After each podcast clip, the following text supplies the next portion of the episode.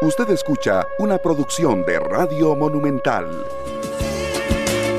Días, muy buenos días, Costa Rica. De nuevo nos encontramos para compartir preocupaciones, para compartir informaciones, para escuchar por rato voces que tienen que eh, nutrirnos con información sobre los temas que tenemos para, para ustedes esta mañana.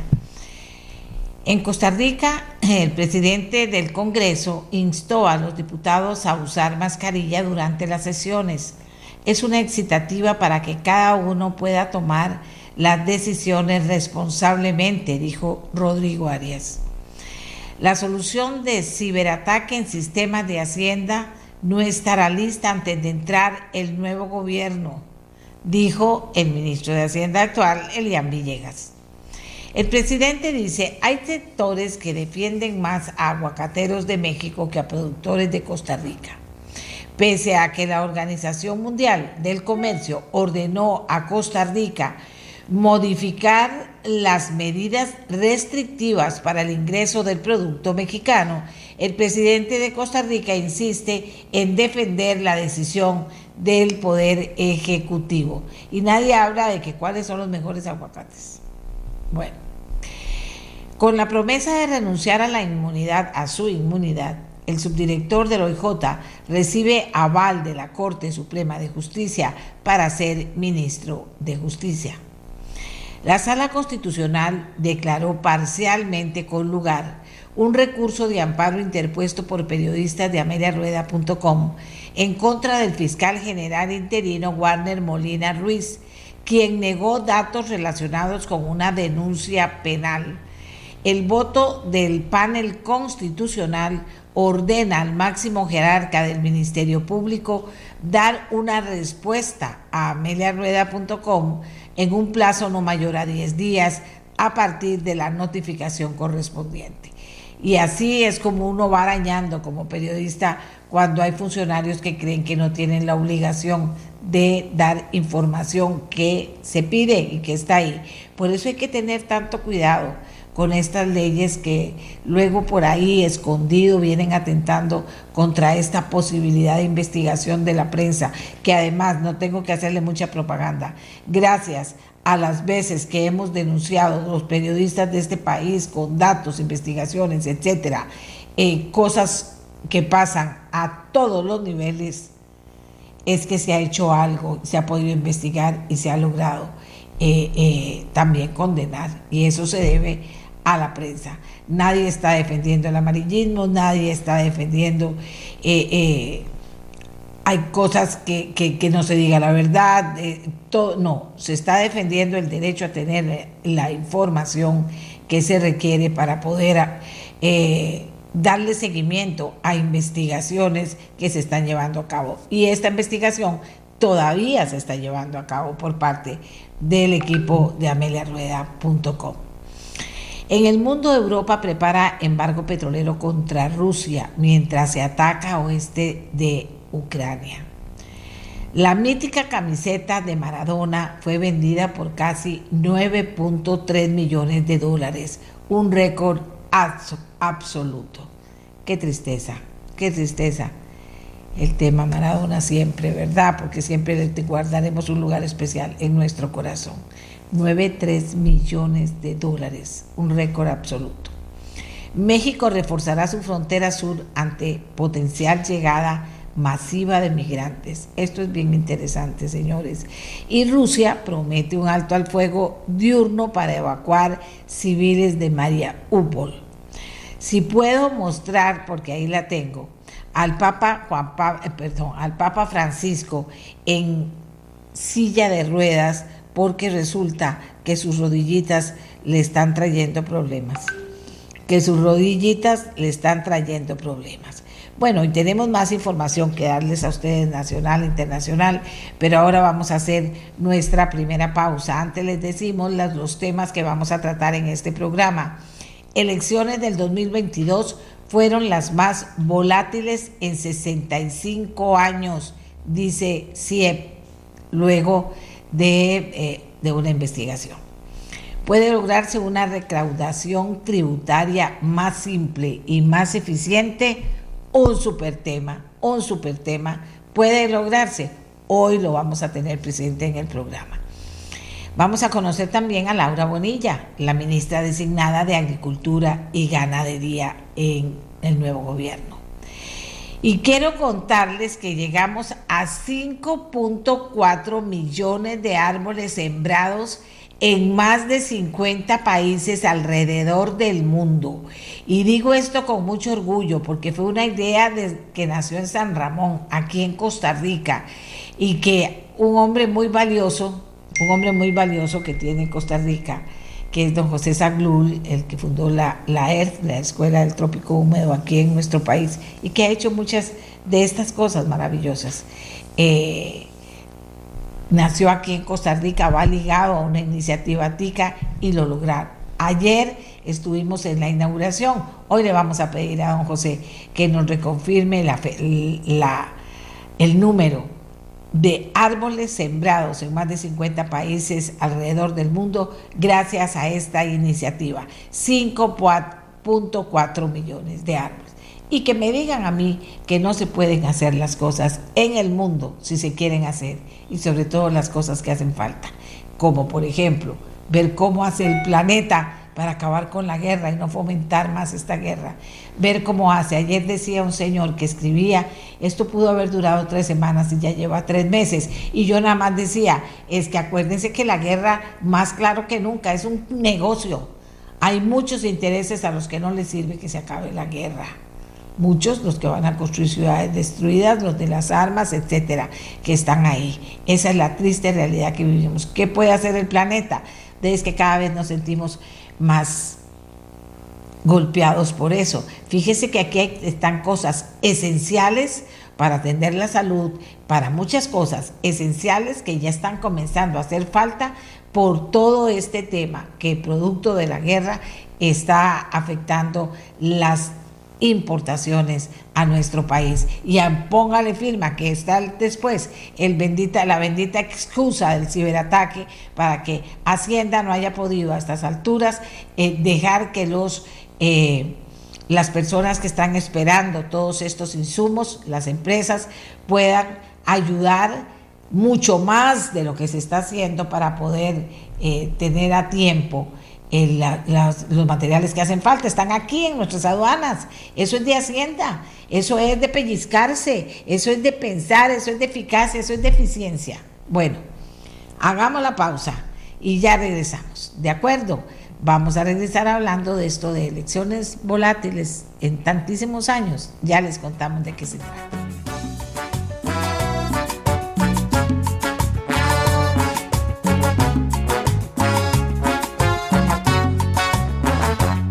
Proceso, el último proceso electoral que finalizó con la segunda ronda el pasado 3 de abril está caracterizado por decisiones volubles de parte del electorado, según el último estudio de opinión pública eh, de la campaña 21-22 que publica el Centro de Investigación y Estudios Públicos CIEP de la Universidad de Costa Rica. La caracterización fue posible porque se empleó una encuesta tipo panel esto quiere decir que se consultó a un mismo grupo de personas a lo largo de todo el proceso electoral. Los últimos datos corresponden a la sexta medición que se hizo de este tipo. Sin la aplicación de esta herramienta no hubiese sido posible documentar las trayectorias del electorado en la elección más volátil de los últimos 65 años, dice el CIEP. ¿Qué encontró el CIEP en este recorrido? Con esta herramienta? Bueno, el politólogo Ronald Alfaro, coordinador de la Unidad de Opinión Pública del CIEP, es quien le informa a Costa Rica sobre los resultados. Adelante, eh, señor Alfaro, buenos días. Hola, muy buenos días, doña Amelia. Es un gusto eh, acompañarla a usted en su programa y a toda su audiencia. Cuéntenos todo lo que descubrieron y los, las explicaciones a los hechos más importantes. ¿Cuál fue el más importante de todos, por ejemplo? Bueno, creo que eh, la elección del 22, los resultados que ya todos conocemos, eh, nos confirman que hemos entrado como país eh, hace ya algunos años, por lo menos desde el 2014, hemos entrado a una nueva era política. ¿verdad? Estamos en otro momento, digamos, de la, de la historia electoral costarricense, que lo caracteriza sobre todo aspectos como, por ejemplo, eh, por un lado, una enorme volatilidad del, del voto, ¿verdad? Es decir, las personas cambian sus preferencias, eh, no solo de una elección a otra, sino también durante la campaña electoral, ¿verdad? de una manera muy importante. Eh, entonces, bueno, tenemos la elección, no en vano, tenemos la elección más volátil, es decir, en donde la mayor cantidad de personas cambiaron eh, su, de, partido político del 2018 al 2022, ¿verdad? O sea, eh, eso representa el 65% del electorado, ¿verdad? O sea, dos de cada tres personas en Costa Rica votaron por un partido diferente en el 2018 y cambiaron de opinión en el 22, ¿verdad? Entonces, vea que estamos hablando de un fenómeno realmente de proporciones muy importantes, ¿verdad? Eh, eso es casi dos millones de personas, ¿verdad? Digamos alrededor de, de, dos millones de personas. Por otra parte, eh, la otra característica también muy notoria de este periodo es eh, una, un debilitamiento muy importante de los partidos políticos, como organizaciones, como instancias capaces no solo de representar a la ciudadanía, sino también de satisfacer las necesidades y las prioridades de la gente. Cada vez más nos enfrentamos a escenarios en donde los partidos muestran mayores eh, eh, debilidades o dificultades para lograr representar a, la gente, digamos, y eh, de alguna forma generar esos vínculos con la ciudadanía. Entonces tenemos, por un lado, mucho cambio en el, voto, partidos muy debilitados, pero además también otro aspecto muy importante que es un bajo respaldo en, general a eh, las, diferentes opciones políticas, ¿verdad? Eh, eso fuerza a tres elecciones seguidas en segunda ronda, por un lado, eh, es decir, ninguna fuerza política es capaz de reunir el respaldo para ganar en una primera ronda, ¿verdad? Y nunca habíamos tenido tres elecciones de segunda, ¿verdad? Tres segundas rondas de manera consecutiva. Eh, y por otra parte, grandes dificultades para, eh, digamos, otra vez, atraer un respaldo muy importante y numeroso de la, de la ciudadanía. Y eso hace cuando los gobiernos, cuando hay, digamos, alternancia ya en el, en, el, poder o cuando un partido político asume las riendas del gobierno, eh, encuentre dificultades para encontrar amplio respaldo popular, ¿verdad? ¿Por qué? Porque muchas personas no votaron por ellos eh, o simplemente dejaron de votar.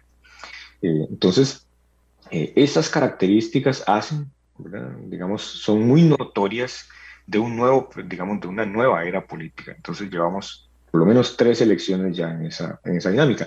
Y, por lo tanto, eh, si los que estudiamos estos fenómenos políticos queremos conocer en profundidad las causas que hay detrás de estos, de estos, de estos comportamientos y de estos resultados, no podemos quedarnos primero con solo una parte de la historia, digamos, solo una parte de la, campaña, sino que tenemos que reportar al inicio, durante y lo que pasó después, ¿verdad? Después de la elección, o sea, qué fue lo que ocurrió. Y tenemos que además eh, utilizar herramientas metodológicas de análisis y de investigación que sean apropiadas para capturar esa dinámica, estos fenómenos tan dinámicos. Y por ello utilizamos, y hemos utilizado ya en, el CIEP, eh, estos estudios de panel electoral que permiten saber cómo la gente fue tomando la decisión paso a paso. Permiten reconstruir esa historia.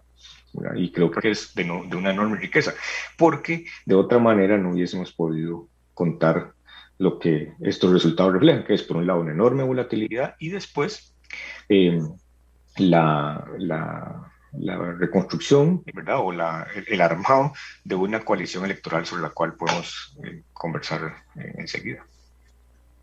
No, claro, adelante, adelante, eh, me parece muy interesante cómo lleva el hilo conductor. Bueno, le iba a comentar que en estas circunstancias en las que hay segundas rondas, los partidos políticos se ven obligados a reconstruir sus apoyos, ¿verdad? A rearmar los apoyos electorales. Necesitan eh, armar una coalición, lo que se le llama típicamente una coalición electoral, que es un, un, conjunto de apoyos que no necesariamente lo respaldaron en la primera ronda, pero que de alguna forma les permiten ganar una elección. Eh, ya, eso pues se vio claramente en el 2014, eh, también en el 2018. Y lo interesante es que estas coaliciones tienden a, a tener diferencias importantes.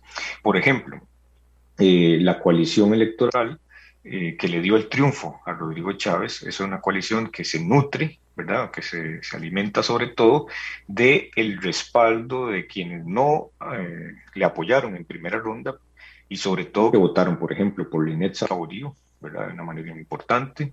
Ocho de cada diez votantes, eh, digamos, de Linet votaron por, don Rodrigo Chávez y también por el respaldo de quienes, de quienes votaron por Fabricio Alvarado, ¿verdad? que también es un número muy similar. Eh, ya en otras, eh, por ejemplo, con respecto a otros partidos políticos, eh, la diferencia entre Rodrigo y Figueres, entre quienes votaron por eh, Eliezer es mucho más equilibrada, no hay tanta, tanta brecha. Eh, y más bien, en el lado de, Fabri, eh, perdón, de, José María Villalta del Frente Amplio, la mayoría de sus votantes en primera ronda se inclinaron por José María Figueres. Entonces vea que la coalición tiene sus características, ¿verdad? Es, es un poco distinta a la que respaldó a, Carlos Alvarado en el 18, en la segunda ronda, pero también marca eh, eh, otra, otro fenómeno y es que al igual que en el 18 se revierte el resultado, ¿verdad?, de primera ronda. Entonces, estas dinámicas hacen primero que estemos hablando de una coalición electoral amplia, diversa, pero también una coalición frágil desde el punto de vista electoral, ¿verdad? Porque esos apoyos, como son apoyos que no, eh, no, no, es un votante duro hacia Rodrigo Chávez, sino que es un voto que se, de alguna forma viene prestado de otras fuerzas políticas, entonces eh, es muy probable que fácilmente también se, se, desarme, ¿verdad? O sea, que la coalición deje de tener esa relevancia ahora ya eh, en el gobierno. Eh, y el otro aspecto que también resulta ser muy interesante de estos resultados es que las personas que responden a la, encuesta diciendo que no fueron a votar, una de las principales razones, las, las, razones principales tienen que ver con aspectos de carácter político, o sea, que la gente no le gustaban las opciones, que no se sentía identificado o que tenía fuertes cuestionamientos a los partidos o a las candidaturas. Todas razones importantes para poner a pensar al país y a los partidos políticos. Sí, sin duda, porque cuando el abstencionismo es de naturaleza muy política, entonces sus razones, ¿verdad? Y sus causas, eh, pues hay que encontrarlas en ese mundo, ¿verdad? En el mundo de, por ejemplo, que tanto, por un lado, la democracia eh, de alguna forma responde a las necesidades de la gente y también de los partidos políticos, ¿verdad? Que son sobre todo los principales movilizadores del voto, ¿verdad? Y en Costa Rica tenemos ya varias elecciones en donde las identidades partidarias de la ciudadanía eh, están en, un periodo de fuerte transformación, ¿verdad? Eh, las identidades tradicionales, las identidades viejas, digamos el liberacionismo, el calderonismo, eh, son identidades muy debilitadas en este momento, ¿verdad? ya están muy reducidas, digamos, en tamaño, y los nuevos partidos no han desarrollado, digamos, no han tenido la capacidad para eh, desarrollar esas, esas nuevas identidades. Eh, y eh, esto hace que las personas entonces, frente a una elección en la que habían muchísimas opciones, ¿verdad? le cueste mucho tomar la, la, decisión de por quién votar, ¿verdad? eso, digamos, le genera, digamos, de alguna forma le genera un estrés, ¿verdad? adicional. y, por otra parte, eh, pone a los partidos en una situación muy, muy vulnerable, ¿verdad? Porque las decisiones que toman los votantes, y, eso lo, tenemos muy bien reflejado en estos estudios, son decisiones pasajeras, son decisiones momentáneas, transitorias. Eh, mientras viene la elección y luego veremos que hacia dónde se mueven esos, esos apoyos, pero no son apoyos duros, no son apoyos, digamos, muy convencidos hacia, hacia las fuerzas políticas. Eh, y, como digo, los pone en una situación vulnerable, ¿verdad? Porque lo que hoy reciben de respaldo rápidamente lo pierden eh, en el futuro. Vamos a ver, eh, que me parece importante, o sea, hay que hacer el esfuerzo en los partidos políticos tradicionales, hay que fortalecer pequeños, hay una gran opción de, de, de, ¿qué voy a decir?, de grupos que se hacen llamar partidos, pero ¿cuáles son las condiciones para tener un partido político real y además en crecimiento? Sí, sin duda, los partidos políticos en las democracias cumplen una función fundamental, ¿verdad? Primordial, eh, o, dos, digamos, fundamentales. Por un lado es, bueno, en caso de que ganen una elección o, que tengan un, rendimiento en una elección legislativa importante, entonces eso les da la posibilidad de representar a la ciudadanía. Eh, y por otra parte, digamos, es la conducción de un gobierno, ¿verdad? Es, es realmente conducir los asuntos del Estado. Entonces, tienen esas, digamos, responsabilidades muy, importantes. Pero cuando usted tiene partidos políticos muy debilitados, ¿verdad? Eh, la gente encuentra pocas razones para, eh, digamos, sentirse muy identificado, ¿verdad? Muy matriculado eh, con, con, estos partidos. Y lo sabemos porque no es un fenómeno solo de Costa Rica, pero los partidos políticos están atravesando periodos de transformación importante. algunos de ellos tienen que replantearse la forma en la que están desempeñando sus funciones y especialmente relanzar esa marca, ¿verdad? Los partidos políticos son una marca, ¿verdad? O sea, digamos, este, eh, tienen, tienen que mostrar un proyecto político, tienen que tener liderazgo, entonces tienen que renovar esos, esos liderazgos. Y cuando eso no ocurre, o cuando la ciudadanía no percibe que eso esté ocurriendo, eh, pues entonces, como decía, no encuentra razones, digamos, de peso para decir, ah, bueno, digamos, yo me identifico fuertemente con ese partido. Yo le voy a, digamos, voy, a mencionar dos casos muy particulares, pero no son los únicos, ¿verdad? Por ejemplo, eh, todo, el, todo el apoyo que recibieron el Partido de Acción Ciudadana y el Partido Restauración Nacional en el 2018, hoy día está en otros lugares, ¿verdad? Está en otros partidos o gente que quedó al margen de la elección. Entonces, bueno, la pregunta es, ¿y, y, y dónde están? ¿Qué, ¿Qué, ocurrió? ¿Qué pasó? O sea, ¿por qué se fueron? ¿Y hacia dónde?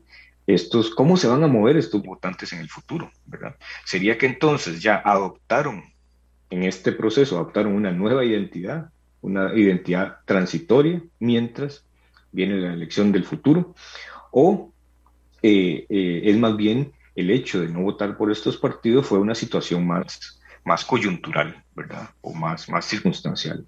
Eh, pero bueno, esas son preguntas que vamos a tener que responder. Y la otra interrogante que, nos parece muy relevante es eh, estudiar qué pasa con estas personas que no fueron a votar, o sea, quiénes son, cómo son estas personas, dónde están localizadas principalmente. Eh, ¿Será que, por ejemplo, un grupo importante de ellos no fue a votar en la primera ronda y tampoco en la segunda. O sea, creo que son interrogantes que tenemos que responder. Hay alguna información que vamos a ir recolectando con el tiempo que nos va a permitir responder a, estas preguntas. Pero yo, digamos, volvería a, o digamos, resumiría un poco lo que he mencionado diciendo que los partidos en las democracias tienen funciones muy importantes y si están muy debilitados, eh, bueno, pues estas funciones puede ser que se vean afectadas. Muchísimas gracias a el politólogo Ronald Alfaro, coordinador de la Unidad de Opinión Pública del CIEP Universidad de Costa Rica. Hacemos nuestra siguiente pausa y cuando regresemos, ¿es posible tener una recaudación tributaria más simple, pero mucho más eficiente? Es una buena pregunta. Tenemos gente que va a contestar.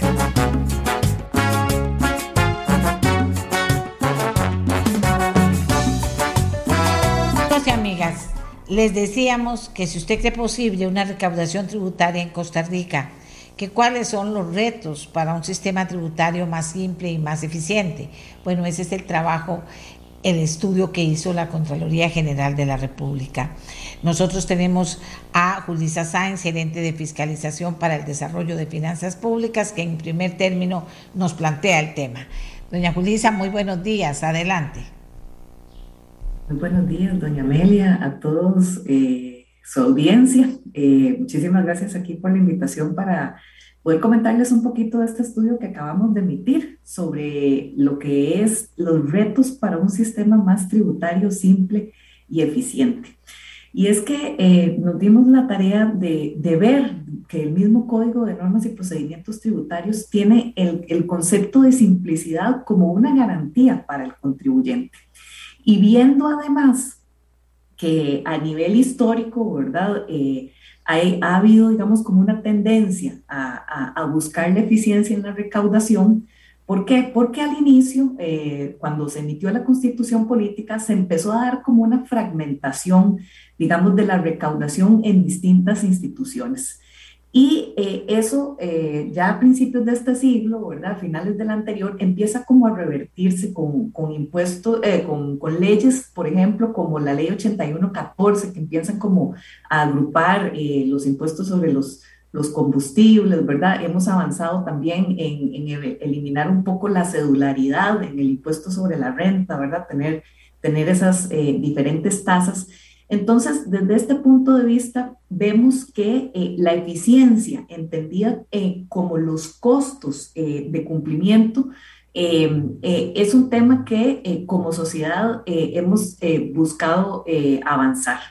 Y es que no es solo los impuestos por sí, sí mismos, ¿verdad? El, tema es que los impuestos financian los servicios públicos que reciben los ciudadanos. Entonces, a partir de estos dos, de estos dos temas, ¿verdad? Vemos que eh, el país tiene que abocarse a, a ver cómo eh, podemos eh, lograr un sistema más simple y más eficiente. Y para esto la Contraloría realiza una reflexión en, para, para estudiar estas dos dimensiones desde el punto de vista del contribuyente, desde el punto de vista de la administración tributaria y desde el punto de vista del diseño tributario. Entonces, esto es eh, un, un, estudio que trae eh, bastante información para que todos los actores políticos puedan iniciar esta discusión y, y podamos avanzar en esta materia usted me, me indica, digamos, si, si le, le, continúo comentando. le agradezco mucho, le agradezco mucho la introducción,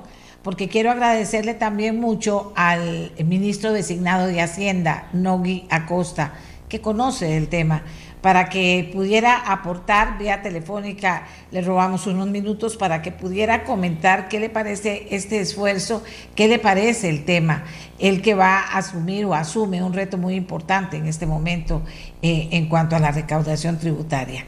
Don Nogui, muy buenos días, muchas gracias por estar con nosotros. Muy buenos días, doña Amelia. Eh, buenos días, Julisa. Creo que, creo que eh, Tal vez uno de los retos más importantes que tenemos hoy es acercarnos al contribuyente. Eh, a lo largo de los años, eh, la gente se ha venido quejando sobre las dificultades para poder realizar los pagos de los impuestos y tienen razón.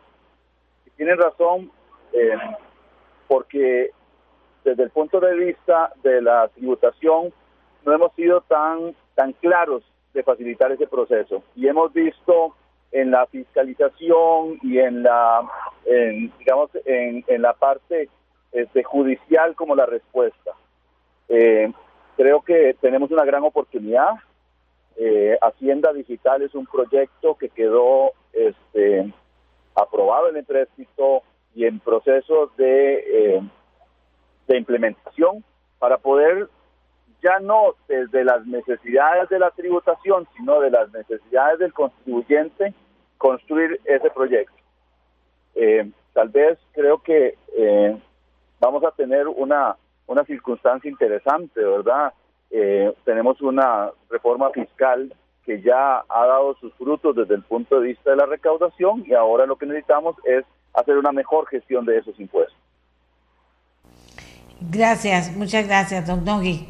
Eh, interesante, un cambio interesante sería, ¿verdad? Digo yo como contribuyente, que de verdad estuviéramos los contribuyentes eh, más ayudados, que todo se facilitara para poder pagar y para poderlo hacer eh, sin miedo, sino que, tiene que tenemos todas las herramientas para poder hacerlo.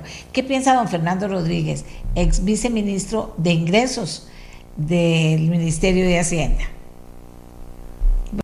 Amelia, ¿cómo le va? Buenos días y buenos días a doña Julisa y a don Nogui. Mire, yo creo que rescato que este tema se toque por primera vez en un informe de este tipo, al menos de, de, esta forma condensada y, presentado, digamos, de, como, como un tema especial, ¿verdad? En, en el caso de los impuestos. Creo que en general, cuando se construye política fiscal y política tributaria en particular, muy pocas veces se habla de simplicidad y de eficiencia este, en general, digamos, se toca muy poco los, los, los debe ser de un sistema tributario en estos procesos. Aquí yo tengo que ser claro, desgraciadamente los que han contribuido al desorden son la Asamblea Legislativa a lo largo de los años, porque han recurrido a dos prácticas que en materia fiscal son totalmente inconvenientes. Una, este, está creando impuestos fraccionados de manera desordenada, por más buenas intenciones que haya detrás de eso, y la otra estar asignando rentas específicas a este, gastos específicos, los famosos destinos específicos, valga la redundancia. Este, entonces, lo que hemos hecho es crear un sistema muy desordenado donde, este, como dice el informe de la Contraloría, existen varias este, entidades que funcionan como administración tributaria, cuando en realidad lo, deberían haber mucho menos de las que hay hoy y el informe hace una, una recomendación que a mí me parece que es muy rescatable. Y además, este, muchas veces se le asignan funciones a entidades que no se dedican a esto. Eh, y zapatero a tus zapatos, en realidad lo que nosotros deberíamos hacer es centrar todo el esfuerzo recaudatorio en el Ministerio de Hacienda, en la Dirección de Tributación, y buscar la manera de que, inclusive a la hora de declarar impuestos, se pueda pagar de manera simplificada a través de un único sistema toda la serie de tributos que existen, independientemente del destino de los recursos. Eh, Costa Rica ha avanzado en el último decenio en materia de simplicidad en, en, el, en el cobro de impuestos, se ha reducido el tiempo utilizado aunque como dice el informe, todavía estamos muy por encima, digamos, de los países que están en la parte más alta en, cuanto a, digamos, eficiencia. O sea, todavía hay espacio para mejorar. Este, y bueno, mucho de esto creo que nos ha ayudado las mejoras en legislación que han habido en los últimos años. Todavía existe espacio para mejorar la legislación. Hay, por supuesto, espacio para mejorar en materia de, este, de sistemas, que es un tema que también se toca ahí. Y este, yo creo que también hay que trabajar la institucionalidad detrás de esto. Es, es un tema que yo creo que, que, tenemos que ponerlo sobre la mesa, porque si se va a hablar de reforma del Estado, también tenemos que, que plantear estos temas como, como tema de discusión. Eh, muchas gracias, eh, Julisa, Contraloría General de la República. Sí, muchas gracias. Me alegra mucho. Yo creo que, que en realidad tenemos convergencia, eh, todos los actores, en, que podamos avanzar hacia un sistema mucho eh, más eh, simple y mucho más eficiente, eh, teniendo como foco precisamente al contribuyente, ¿verdad? A, la ciudadanía. Y aquí quisiera como aportar algunos datos en, en, los temas que han conversado don Fernando y don Nogui sobre, digamos, eh, la eficiencia en primera instancia desde el punto de vista del contribuyente, ¿verdad? En Costa Rica invertimos como 150 horas al año declarando y pagando impuestos, cuando la mejor práctica, por ejemplo, en Estonia es de 50, pero mm, en realidad también, eh, por ejemplo, en Australia son como 100 horas. Entonces, eh, queremos empezar a compararnos con los mejores países y cómo poder llegar a esos niveles. También eh, trabajamos en conjunto y aquí agradecerle al Laboratorio de Innovación de la Universidad de Costa Rica porque volvimos a ponernos en contacto con, con, los contribuyentes y, nos volvieron a indicar que la información tributaria es muy compleja y muy desorganizada. También que a veces, digamos, cuando se llama a la administración, las respuestas son muy genéricas o tal vez si uno llama al día siguiente, la, la respuesta es distinta, ¿verdad? Lo que son las plataformas poco amigables, en este momento tenemos un, problema todavía más grave y es que no tenemos plataforma, ¿verdad? Esto implica los costos de, de, ir a hacer el pago de impuestos. Em, eh, producto, digamos, del, del problema de los ataques cibernéticos y eh, la mayoría de las personas requieren de ayuda externa para poder hacer este pago. Eh, eh, hicimos una encuesta este año y el 55% nos contestó que ocupaba, digamos, contratar un contador para, para poder pagar los impuestos. Y la problemática que esto genera es que incentiva la informalidad y la evasión, ¿verdad? Y eso limita todo lo que es el, el crecimiento económico. Entonces, digamos, en esta lista del ente del contribuyente, Em, eh, digamos, eh, se, se, observa, ¿verdad?, que lo que se debe hacer es incentivar el cumplimiento voluntario. Entonces, hay que trabajar todo lo que son temas de moral tributaria. Esto tiene que ver con la motivación intrínseca de las personas para pagar impuestos, la ética tributaria, porque eso son eh, normas de comportamiento también que, debemos tener. Y, y, los países eh, más avanzados en esta línea han buscado eh, eh, tener, digamos, educación tributaria en, los niveles escolares, asistencia al contribuyente principalmente para poder transformar realmente esta cultura fiscal y eventualmente, ojalá, como mencionaban Don Nogui, con, con el tema de Hacienda Digital, poder evolucionar a lo que son las declaraciones preelaboradas. En, en, esa línea, entonces a usted nada más le llega la declaración y usted va y paga. O sea, el costo de cumplimiento eh, se reduce eh, muchísimo. Todo en un marco que me parece eh, muy bueno, ¿verdad? De mejora continua de los servicios al contribuyente, teniendo a este contribuyente como centro. Eh, voy a, preguntarle ahora a, don Fernando para también pedirle a don Noguia, quien le agradezco mucho que permanezca con nosotros, un cierre del tema. Eh, hay algunas personas que dicen que el problema del sistema tributario es que hay gente a la que le sirve un sistema engorroso y complicado, dice esta persona, porque ese es el espacio para evadir y eludir impuestos. ¿Qué piensa, don Fernando, usted que estuvo ahí y que conoce cómo es el tema? Bueno, Quizás, pero yo creo que en realidad el sistema no se ha vuelto complejo en función de eso. Por eso le digo, desgraciadamente muchas veces muy buenas intenciones lo que han creado es un sistema muy enredado. E insisto, cada vez que se quiere financiar algún tipo de actividad este, o, de, o de programa público, eh, en la Asamblea Legislativa se ha tendido a crear o fraccionar impuestos que existen o a crear impuestos especiales. Y entonces usted ve, aparte de los grandes impuestos que financian la mayor parte del, gasto del gobierno, los impuestos pequeñitos prácticamente todos tienen algún destino específico. Entonces, este, hay habido, insisto, una, una mala práctica, una doble mala práctica.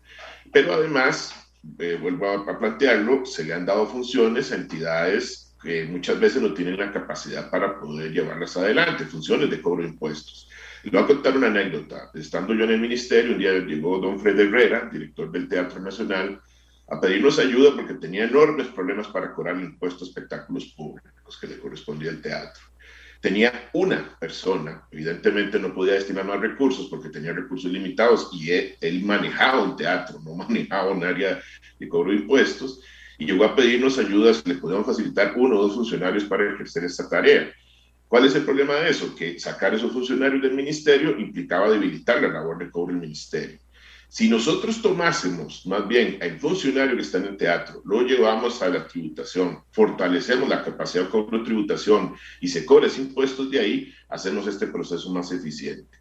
Por eso le digo, cuando estemos hablando de reforma del Estado, ojalá no se nos olvide esto, que esto es parte también de lo que en, en el fondo la Contraloría plantea esto podemos hacerlo con el INDER, podemos hacerlo con el IFAM, podemos hacerlo con otras instituciones, el mismo CNP, que se dedican a cobrar impuestos y en realidad no tienen esa función principal.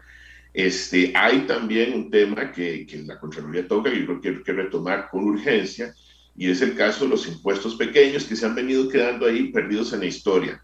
sin mecanismos de actualización y, hace que la recaudación de hoy sea ridícula y, y, como bien se señala, inclusive más cara de hacer que lo que se está obteniendo, e impuestos que probablemente, impuestos menores o timbres que ya no tienen ningún sentido. El timbre, por ejemplo, o sea, cobrar una cosa de estas en un proceso administrativo se vuelve complicadísimo. Hace algunos años el Banco Central dijo, bueno, yo ya no voy a emitir timbres físicos porque me sale muy caro y esto empezó a originar un problema, ¿verdad? Porque todos los procesos implicaba ponerle el, famoso este, timbrecito a, los papeles. Bueno, ni se manejan papeles, ni se imprimen timbres, ni tiene sentido cobrar 25 colones en un trámite. O sea, son cosas que, que yo creo que este, tenemos que empezar a analizar. Ya hay unas pistas de cómo hacerlo este, y, y este proceso nos ayudaría a ir limpiando un poco la cancha y permitirle a tributación además concentrarse en lo importante eh, lo cual ayudaría muchísimo a que los procesos de cobro se enfoquen, los procesos de cobro y del control de, cobro de impuestos se enfoquen en lo importante y podamos reducir con eso también los problemas de evasión y elusión que tenemos. ¿Será que nada de eso tiene sentido? Don Nogui, Inclusive en, campaña política se planteó el tema de eliminar impuestos. Don Elifencia que hablaba de un 90% de impuestos que se podían eliminar o no. ¿Cómo ve usted el tema en el, en el contexto en que estamos hablando de él?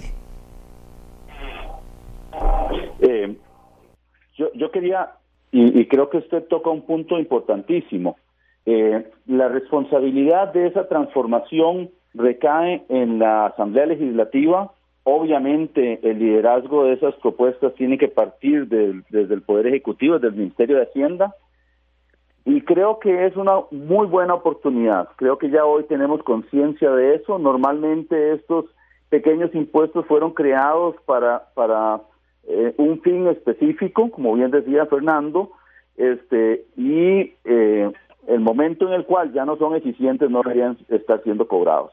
¿Por qué? Porque cuesta más este, su recaudación que lo que efectivamente generan. En este sentido, el Ministerio de Hacienda va a hacer un, una propuesta. Eh, hemos venido trabajando, eh, incluso desde la época en donde Fernando estaba en, en el Ministerio de Hacienda, ya la Dirección General de Hacienda había hecho algunas valoraciones. Y en este sentido, no solamente tenemos que avanzar en el tema de los impuestos, sino también de las exoneraciones. A ver, un impuesto pequeño ¿ah? es lo mismo que una exoneración porque es, para decirlo de alguna manera, un impuesto negativo, ¿ah? le, quitamos, le, quitamos el pago de impuesto a un grupo. Y en ese sentido creo que esa valoración de la eficiencia de la recaudación tributaria también parte de cómo podemos racionalizar los, los escasos recursos que tenemos hoy al cobro de los impuestos más importantes. Eh, en realidad el 85% de la recaudación tributaria se hace con tres impuestos. Opa. Bueno, me, me dejó sin palabras, don Dongui. En general, el tema, ¿verdad? Y, usted dice que es algo de lo que se ha venido hablando, o sea, no es nuevo. En la campaña política se, se profundizó bastante en eso. Y usted dice, vamos a hacer una propuesta concreta sobre el tema. ¿Entendí bien? Señora, yo creo que es un tema de, de responsabilidad. La Asamblea Legislativa ya creó una Comisión de Reforma del Estado y me parece que eh, son buenas señales en un proceso que hoy, dentro de las, eh, digamos, las restricciones presupuestarias, nos obliga. Es hacer un uso más eficiente de los recursos y eso también va para el Ministerio de Hacienda. Bueno, eh, me parece que es una buena forma de cerrar. Las tres personas invitadas, todas tienen compromisos ya pero creo que está planteado, eh, que está el estudio de la Contraloría y don Nogui, ¿qué le parece este estudio? ¿Cree usted que puede ayudar en el contexto de unir voluntades y conocimientos y experiencias para que esto pueda no solo plantearse, sino convertirse en realidad pronto?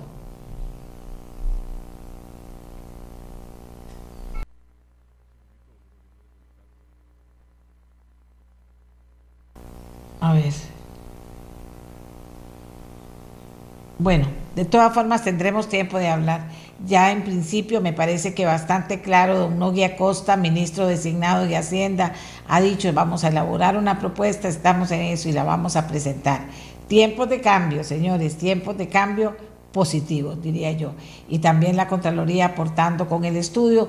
Y don Fernando, hay una coincidencia en esto. ¿Qué le parece, Julisa? Hay una coincidencia en la necesidad y ahora hay un paso hacia, la acción concreta.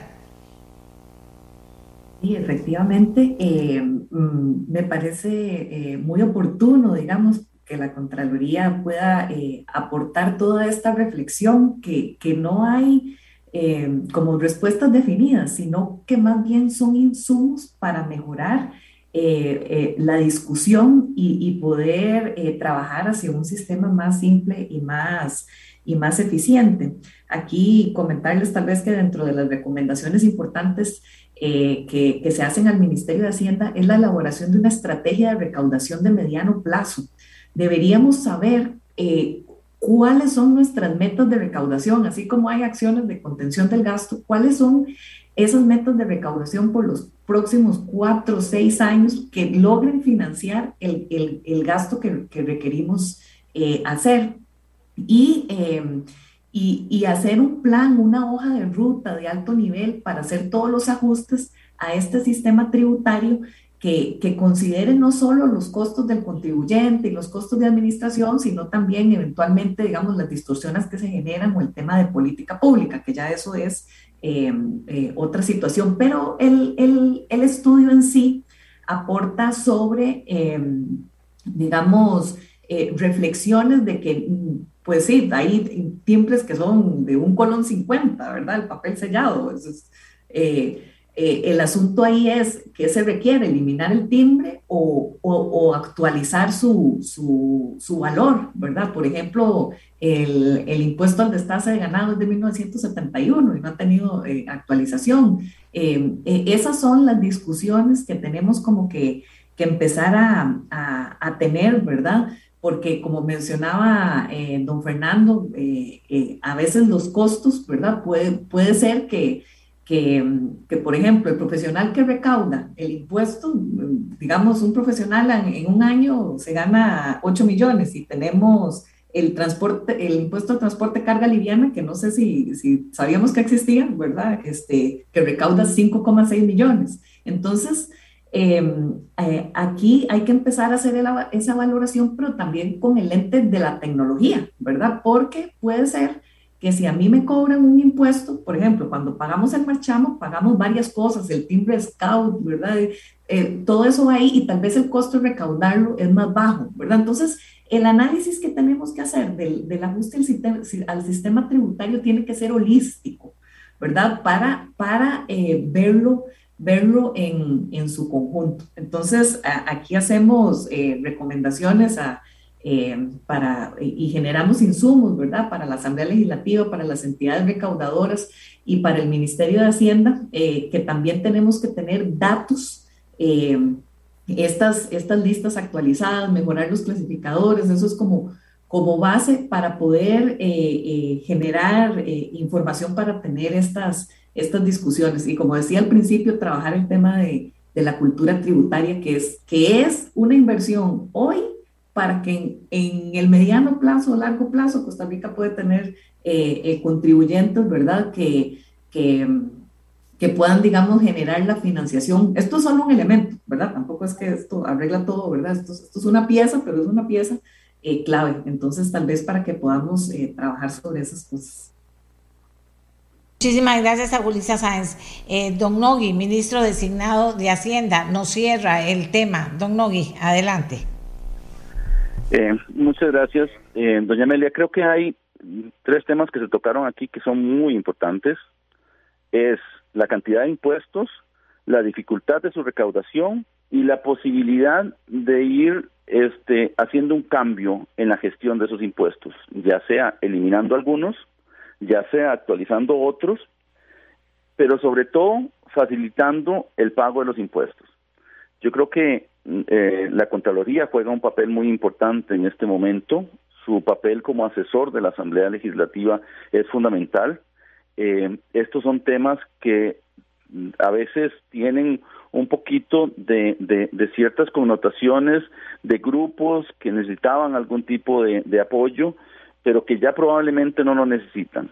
Y entonces yo creo que esa valoración tenemos que hacerla no solamente desde el punto de vista de, de si el impuesto ¿ah? es fácil cobrarlo o no, sino de si el impuesto tiene algún sentido.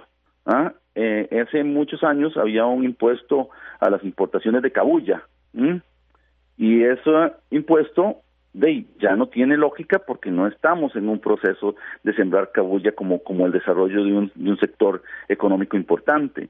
Entonces, esas valoraciones tienen que hacerse desde el punto de vista de la recaudación y desde el punto de vista del impacto social que tiene. Y yo creo que ese es un, un, tema cuya valoración va a, pasar en la Asamblea Legislativa y por eso la Contraloría tiene que hacer eh, este aporte que lo hace a través de este estudio, tanto para eh, el Ministerio de Hacienda, pero para una Asamblea Legislativa que hoy nos plantea la posibilidad de que la reforma del Estado sea una ruta que podemos este, caminar juntos. ¿Vieron el tema?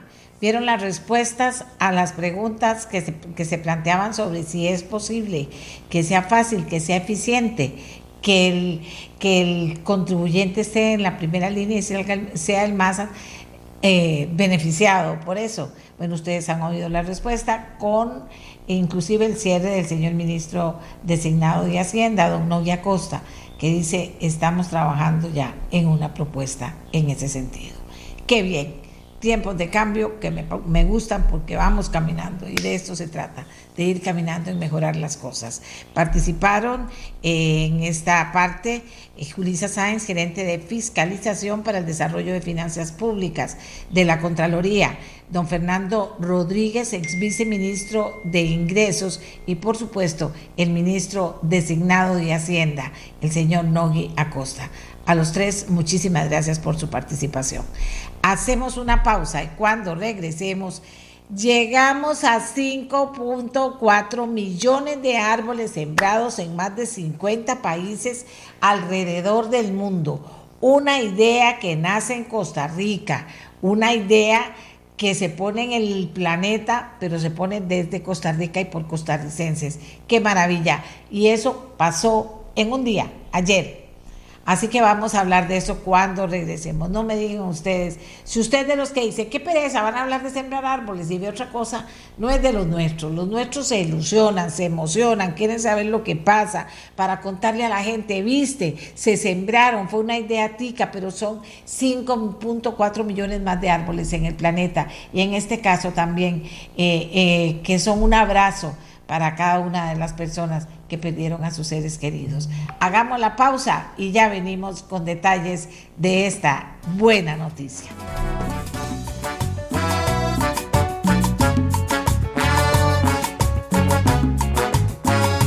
Yo subía la voz, eh, me, me emocionaba y emocionada estoy y eso me da mucha alegría. Las buenas noticias siempre me dan buena, buena, mucha alegría, pero cuando son de este tipo más. Decía, llegamos a 5.4 millones de árboles sembrados en más de 50 países alrededor del mundo.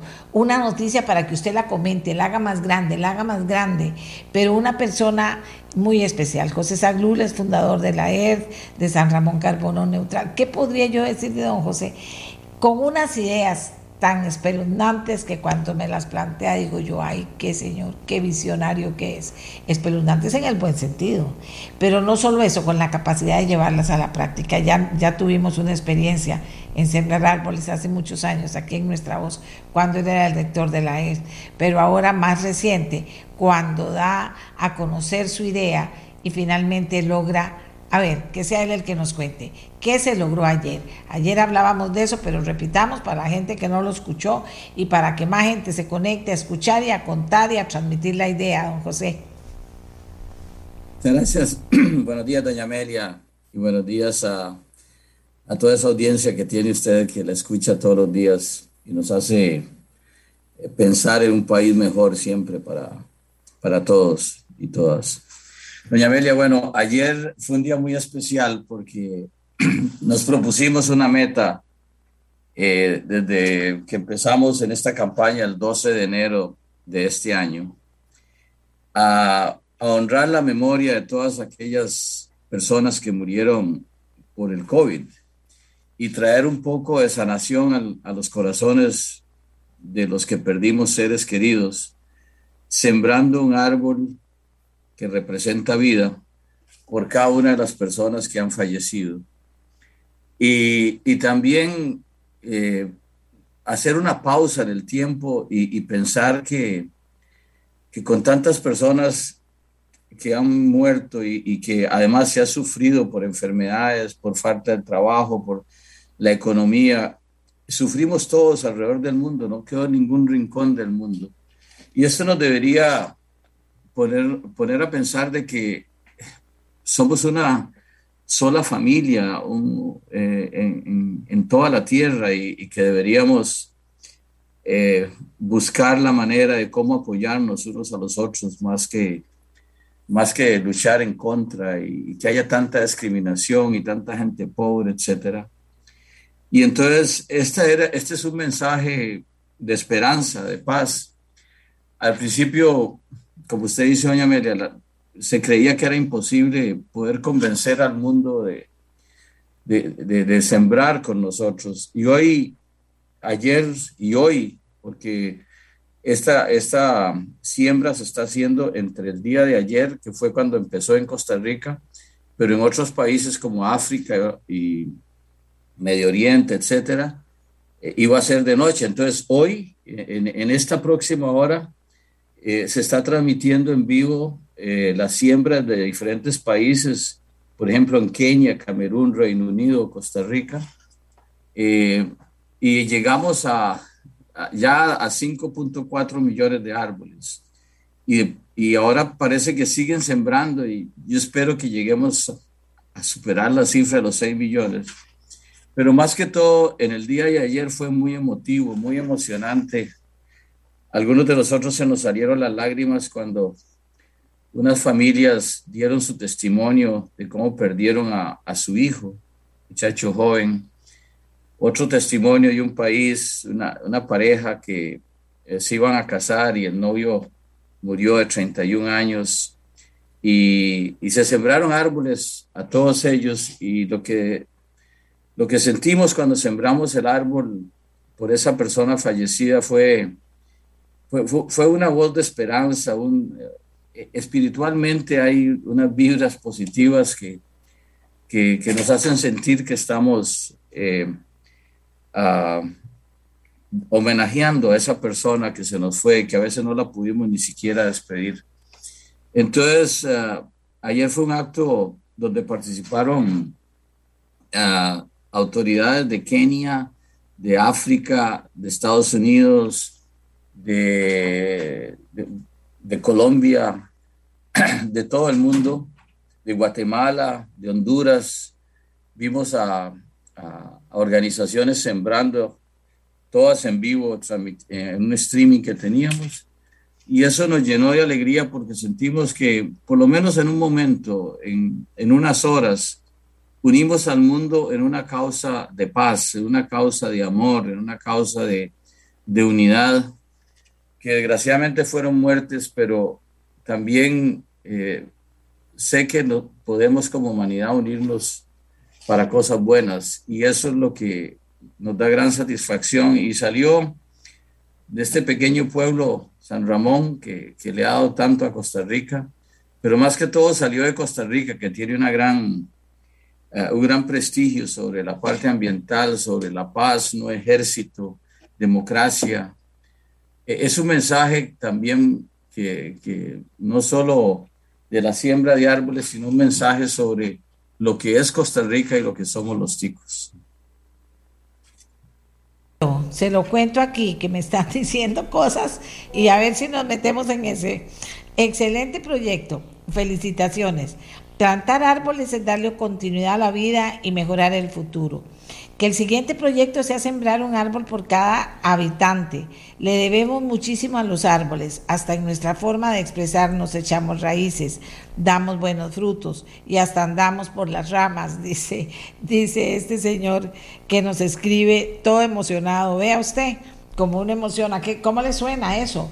Yo pensé, en un principio pensé que llenemos 5 millones en Costa Rica por cada uno, pero después pensé, de lleguemos millones en Yaco, a la par suya, yo me pongo a pensar, no quién sabe a dónde llego, don José. Bueno, doña Amelia, viera que pensemos en eso, porque ayer nos decían desde diferentes partes que por qué no lo hacemos cada año, que por causas nobles y que yo creo que podemos hacerlo. ¿Por qué no sembrar, que sembremos un árbol cada uno en el mundo? Este, y hoy salió una noticia que de verdad me impactó que de la Organización Mundial de la Salud, que se estima que murieron 15 millones de personas más de, lo que, de los datos oficiales. Es decir, esta es una tragedia a nivel mundial y, y, y, y, no es posible que nos enfrasquemos en guerras, sino que yo le dije ayer que, que el mayor valor que tenemos o que hay es el amor y que con amor se resuelve todo, con odio no resolvemos nada.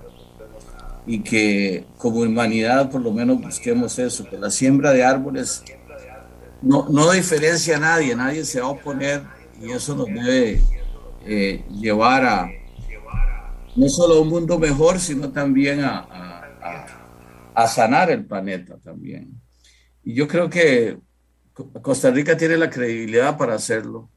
Creemos que tal vez para el año entrante podemos, no, no, tengo la, no tengo el proyecto todavía, no tenemos el proyecto, pero para el año entrante deberíamos pensar en algo más grande, ya que esta, eh, esta primera iniciativa tuvo esos efectos tan positivos y que en el sentimiento de la gente que lo estaba haciendo se veía la felicidad, se veía que éramos parte de una sola sociedad, que lo estábamos haciendo todos juntos. Ahora se está sembrando hoy, si lo pueden ver en Facebook, en, en África hay, en, en, Brasil, en, en todo, eh, bueno, más, ahora más que todos los, en, los, en, otros continentes, pero se, se, ha logrado esa unión a través de la siembra de árboles que emana de Costa Rica. Y, y don José, y a través del amor.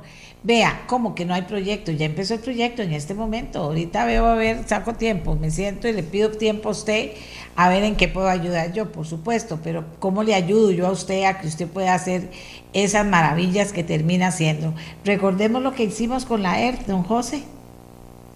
Claro, este, y usted fue una persona que, no, eh, que logró que este proyecto eran los 20 años de la ERT, doña Amelia, si se acuerda, ya la tiene 32 años, y nos propusimos a sembrar, bueno, primero los que me estaban acompañando que 200 mil árboles, porque era demasiado pensar en un millón.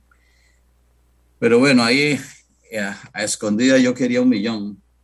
Bueno, usted y yo queríamos un millón y, y me decían, no, no, es que si no llegamos al millón, ¿qué vamos a decir? Pero bueno, lo que sí probamos es que si uno se pone metas y lo hace con entusiasmo, con convicción de que es algo positivo para el planeta, que es algo positivo para la sociedad, que mandamos un mensaje a los niños, que mandamos un mensaje a los jóvenes, que, y también a las personas adultas, pero que mandamos un mensaje de que sí se pueden hacer las cosas.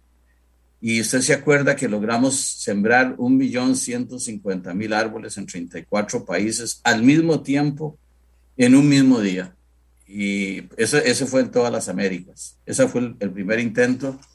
Y usted fue la que nos acompañó, eh, hizo varios programas motivando a la gente y, y lo logramos. Y, y, yo siento que estas metas nobles las podemos lograr si nos proponemos y si nos lanzamos a, a, si creemos en nosotros mismos. Pero tenemos que hacerlo de corazón, convencidos de que estamos, que no es para beneficio mío, no es para beneficio, en ese caso de la ERT, era para mostrarle que a través de la ERT eh, podemos eh, enviar mensajes positivos para que sean multiplicados, para que sean eh, fuente de inspiración para el bien de todos.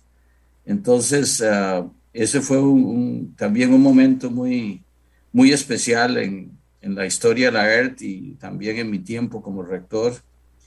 Y y eso fue lo que nos impulsó en San Ramón, en la Fundación Carbono Neutral, a que así lo podíamos hacer a nivel mundial. Nosotros empezamos con una meta de un millón, doña Amelia, cuando empezamos, porque no habíamos llegado al millón de fallecidos en el mundo. Eh, y luego se fueron aumentando las muertes y entonces nos propusimos la meta de 5 millones. Y a hoy, bueno, no, no podíamos estimar exactamente la meta porque se sigue muriendo gente. A hoy ya, los datos oficiales ayer eran 6 millones y hoy nos dice la Organización Mundial de la Salud que son más de 15 millones que han fallecido por esto. Imagínense. No, no, no, no, don José, ya estamos trabajando en eso, va a ver que sí, eh, eh, porque, porque es algo que nace, eh, que nace de las personas y, cada vez nos conectamos más con los árboles. Eso es maravilloso, pero además tenemos la deuda con este pobre planeta.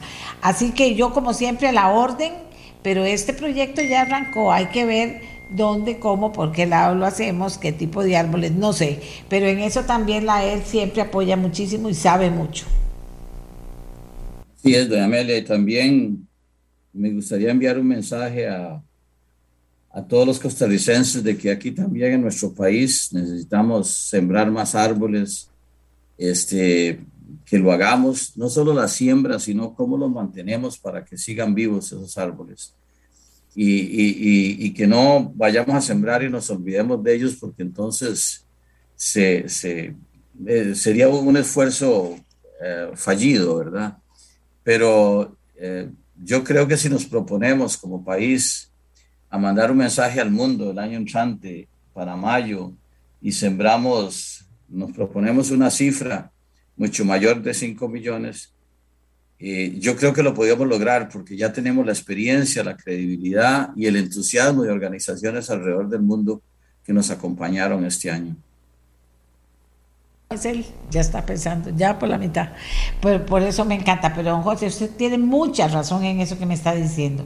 Nosotros una vez cuando teníamos el programa esta mañana en Repretel, hicimos una sección que se llama Limpiemos nuestros ríos y sembremos árboles, con las escuelas, con los grupos, con los papás. Y entonces vieras que logramos un éxito, o sea, no solo nosotros, los muchachos del programa, los periodistas que trabajaban, se entusiasmaron, las escuelas se entusiasmaron y logramos cosas lindísimas, limpiamos las orillas de los ríos, sembramos árboles, pero después los chiquitos se van de la escuela, después no hay, no hay un compromiso eh, real porque la vida es así, ¿verdad? O sea, entonces, eh, ¿cómo poder hacerlo eh, si nos comprometemos a cuidarlo? Y eso es todo un esfuerzo que yo creo que también hay que hacerlo a nivel de innovación y creatividad para que la gente siembre el árbol y cuide el árbol que siembra y se siembre en el lugar adecuado también. Así que vamos con eso, don José. Un abrazo, muchas felicitaciones, un abrazo digital para usted, siga con esa con ese corazón primero, con ese corazón, pero con esa mente que tiene tan despierta y pensemos qué va a pasar de aquí al próximo mayo. Muchas gracias, doña Amelia, y muchas gracias por el apoyo que usted siempre nos da. Y envío un saludo a, a todas y a todos los costarricenses. pronto vamos a cambiar de gobierno este, ojalá que nos unamos todos, independientemente si íbamos o no con el candidato, pero lo más importante ahora es Costa Rica y que unidos podemos sacar este país y, y estar todos en mejores condiciones a don José Zaglul.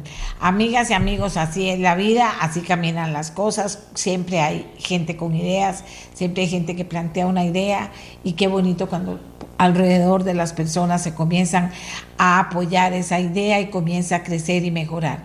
Bueno, vean que hoy, por ejemplo, hablando de lo que decía don José Zaglul, de que viene un nuevo gobierno, y hablábamos del tema de, la recaudación y hablábamos de que fuera fácil y fuera eficiente también en un estudio que plantea la Contraloría. Vean cómo siempre hay hilo conductor cuando uno comienza a buscar las cosas. Entonces, hablábamos de todo eso, hablamos con la persona que coordinó el trabajo en la Contraloría, hablamos con un ex viceministro de Ingresos y logramos lo que agradezco muchísimo, que el ministro designado de Hacienda participara dando su opinión sobre el estudio.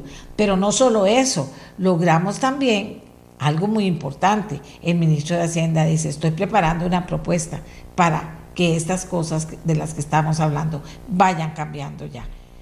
¿Verdad? Son tiempos de cambio y así hay que verlo. Y yo cuando entrevisto a la gente del nuevo gobierno me gusta lo que oigo, lo que veo. Nadie, como digo yo, vamos a irlos conociendo, porque ahora vamos a conocer a una integrante del nuevo, del nuevo gabinete. Pero lo que digo yo es que vean que todo nace ahora. Si el señor ministro designado llega a Hacienda con esa super archi recontra idea, pues que no solo toda la gente de Hacienda apoye esa idea y trabaje en función de esa idea, sino que los costarricenses también, y así en el Ministerio de Obras Públicas y Transportes, Santa María, y así en el, en el Instituto de Acueductos y Alcantarillados. Y por eso yo hablaba inclusive de los sindicatos que podían cumplir un papel y darle al mundo un ejemplo. Sindicatos también apoyando esto. ¿Cuál proyecto? Este es el proyecto, hay que cambiarlo. ¿Y cuál sería el centro de la atención de todos los sindicatos, de todos los trabajadores, los que no están sindicalizados también, de toda la gente que... ¿Cuál sería el centro?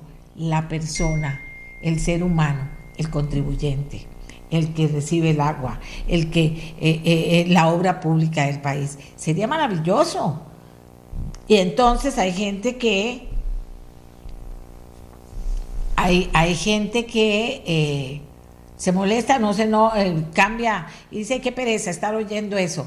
No, hablamos de amor aquí también, de amor entre todos los seres humanos, de solidaridad, de solidaridad con Costa Rica. Costa Rica tiene que salir adelante, quedamos en un hueco metidos. Y tenemos que salir adelante. Y el centro no es el negocio de aquí o el negocio de allá. El centro es todos y cada uno de los costarricenses. Ese es el centro de las cosas. Y así debe ser, de verdad, lo digo de verdad, así debe ser. Entonces hay que buscar ideas. Tampoco es hablar en el aire de qué lindos que somos, no. Ni tampoco pobrecitos, ni tampoco por buscar excusas, siempre buscar excusas para no dar lo mejor de mí. No, así no funciona. Entonces, eh, busquemos la idea.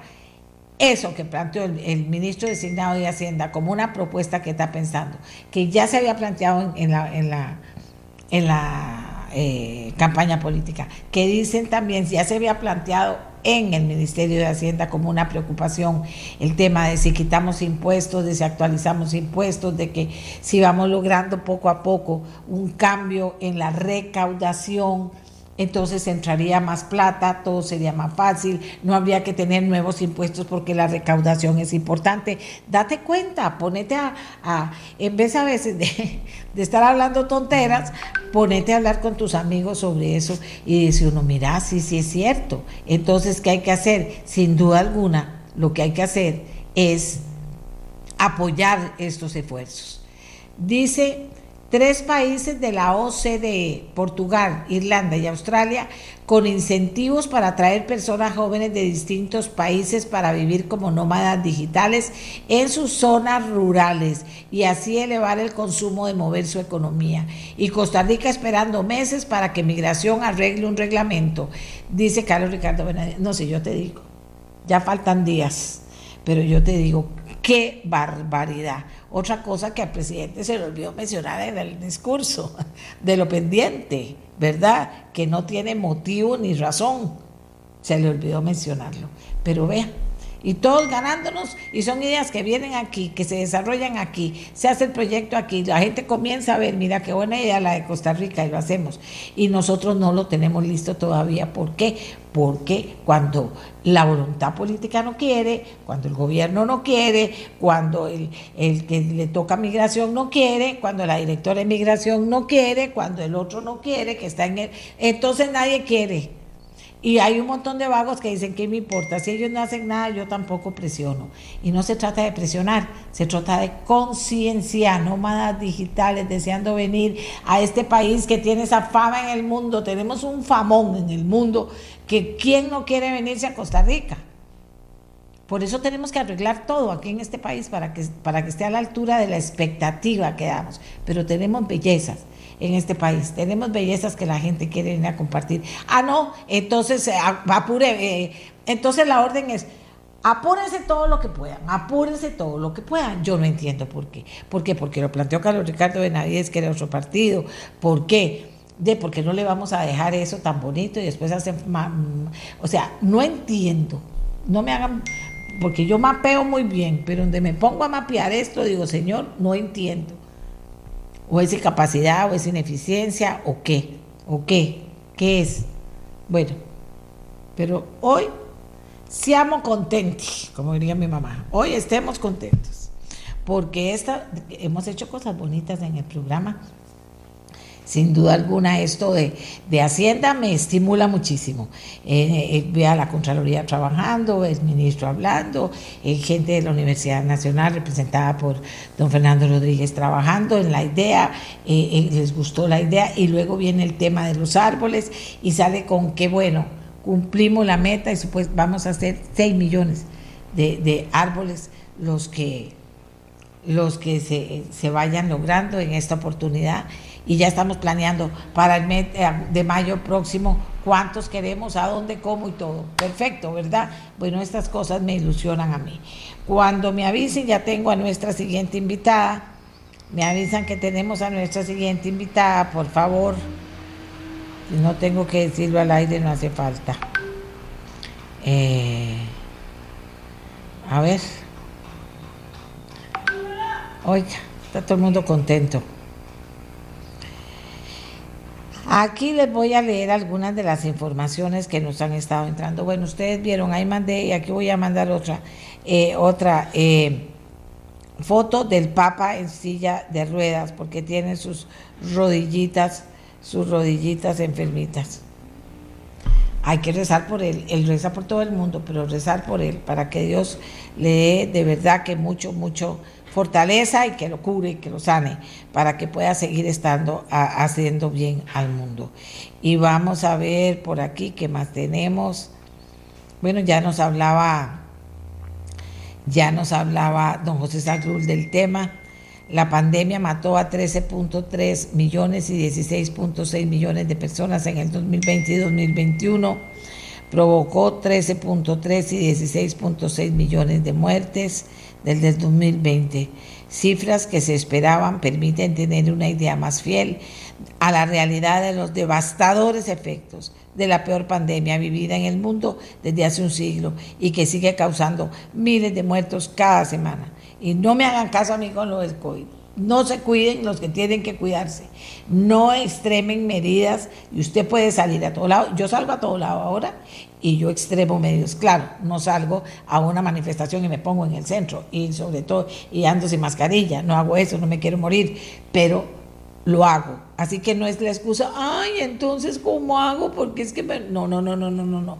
Se puede vivir y convivir con el COVID, pero se debe seguir teniendo prudencia, previniendo el balance total asociado eh, directa o indirectamente, ya, ya se los dimos, y desde el inicio de la pandemia las cifras de los países miembros reunidos por la Organización Mundial de reunidas por la Organización Mundial de la Salud daban un total de 5.4 millones de fallecidos, pero desde hace mucho la institución de la ONU había advertido de que estas cifras estaban lejos de ser reales. Bueno, nosotros por el momento hemos cumplido con, con los árboles, con los arbolitos sembrados. Muchas gracias a todos, muchas gracias a todos los que participaron, de verdad, muchísimas gracias.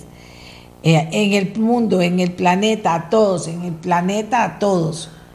Mil gracias. Eh, bueno, dice que el presidente ucraniano Volodymyr Zelensky lanzó hoy una campaña mundial de financiación, de financiación para ayudar a su país a ganar la guerra. No doy ni un 5, ni un 5, ni un 5 para comprar media arma en ninguna parte. Y no lo doy y no lo daré jamás y ningún país debería darlo. No más armas, no más muerte, no más guerra. Yo soy pacifista. Yo creo que las guerras no son necesarias, solo destruyen y causan dolor enorme. Y figúrate que ayer, que debo decirles, andaba poniéndome al día con el tema del IVA, porque hasta ayer había tiempo y ustedes vieron que con esto del ciberataque todo se complicó. Vi una cosa que me encantó, una chaqueta guerrera que se llama, esas que, usaban, que usan los ejércitos, verde olivo, con unos bueno, la chaqueta se sabía que era de eso, verde olivo, total. Y estaba llena de palomas, con palomas, con eh, mariposas, con flores, con el signo de paz y amor. Y vieras vos qué cosa cómo me emocionó a mí esto, porque digo, yo ve qué bonito, ¿verdad? Y una muchacha joven, y digo yo, ojalá que vendieran eso, pero bien bonito, y que de verdad la gente supiera lo que se está poniendo encima. No a la guerra, es no a la guerra. Bueno, me avisan cómo estamos, me avisan cómo estamos. Eh, Emanuel, por favor, avísame, ya está lista doña Laura. Les decía que hoy vamos a conocer a otro integrante del gabinete nuevo del gabinete de eh, el señor Rodrigo Chávez, que es doña Laura Bonilla. Ella usted la conoce porque ella fue una activa presidente de la Cámara de Exportadores de este país, pero ella es mucho más. Y yo le pedí, doña Laura, regáleme unos minutos para presentarse a Costa Rica. Ministerio de Agricultura y Ganadería, tamaño reto tiene usted adelante, pero primero cuéntenos quién es doña Laura Bonilla desde que era chiquitica. Muy buenos días, doña Amelia. Gracias por la oportunidad para que el pueblo costarricense, que gente que no me conoce, pues que me conozca. ¿Quién es Laura Bonilla? Laura Bonilla es una muchacha de la zona rural de Paraíso de Cartago. Es de una familia, el cual me siento sumamente orgullosa de agricultores. Fui una niña feliz, iba al colegio público, gracias, creo, en la educación pública iba caminando, era feliz y fui también al Liceo de Paraíso. Eh, siempre he vivido acá. Mis dos hermanos, mi papá llegó al segundo año de la escuela y fue un hombre líder, líder en, lo que él hacía. Mis dos hermanos no pudieron estudiar porque mis papás los sacaba para estudiar. La única que tuve la oportunidad fui yo, ya de ir a la escuela. Y, quiero decirle que desde que nací, siempre chiquitilla, estaba como a la par de mi papá. Mi papá tuvo diferentes negocios y probablemente aquí me está escuchando mucha gente que conoce a mi papá, el cual me siento orgullosa de haber tenido ese papá. Y, y doña Amelia, acepté este reto cuando me lo dieron, el cual, como usted dijo, es un reto por mi papá. Dije yo, papi, estar feliz en el cielo, de verdad, sabiendo que su hija el cual me, crió con muchos valores, muchos valores. Él siempre me repetía frases, que esas frases me han llevado a gerenciar nuestra empresa de BIC y congelados, y, lo mismo lo apliqué en, en Bajo Cero, eh, perdón, en Cadesco.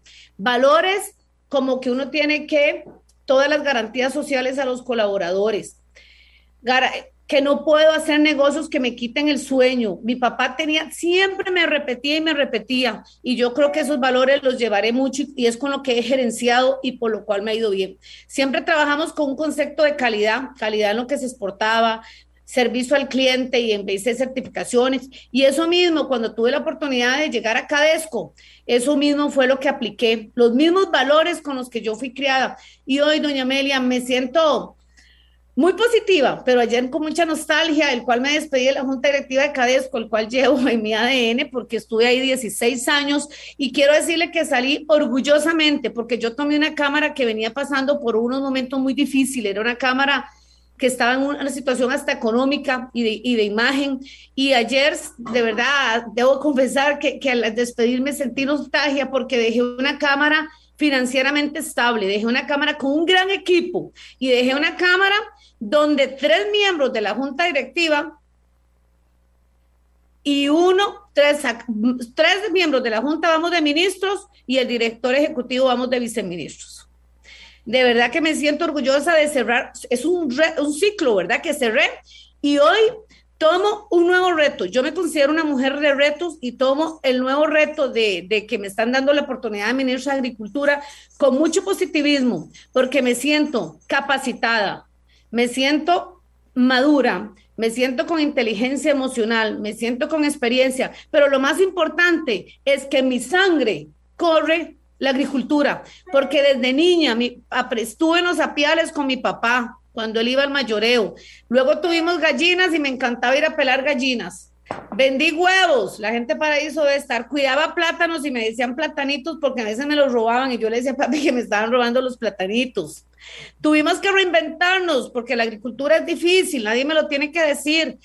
Y creo mucho, doña Amelia, en las políticas públicas, porque nosotros somos producto del programa de Volver a mi Tierra, cuando se pasó de dos productos tradicionales a otros productos. Y ahí fue donde mi papá tuvo la visión del chayote ¿Quién iba a creer que el chayote, un chayote, a veces a mí me ofende cuando dicen que, que una ley es como una chayotera y que todo, no, no, el chayote es un producto que vivimos dos mil familias, yo lo defiendo, que, que, que, que esos señores tuvieron la visión, que es la visión que ocupamos ahora, el chayote llega a Europa, el chayote llega, a o sea, es increíble a donde llega, sacamos 30 contenedores por semana de, de un producto tan básico de la alimentaria.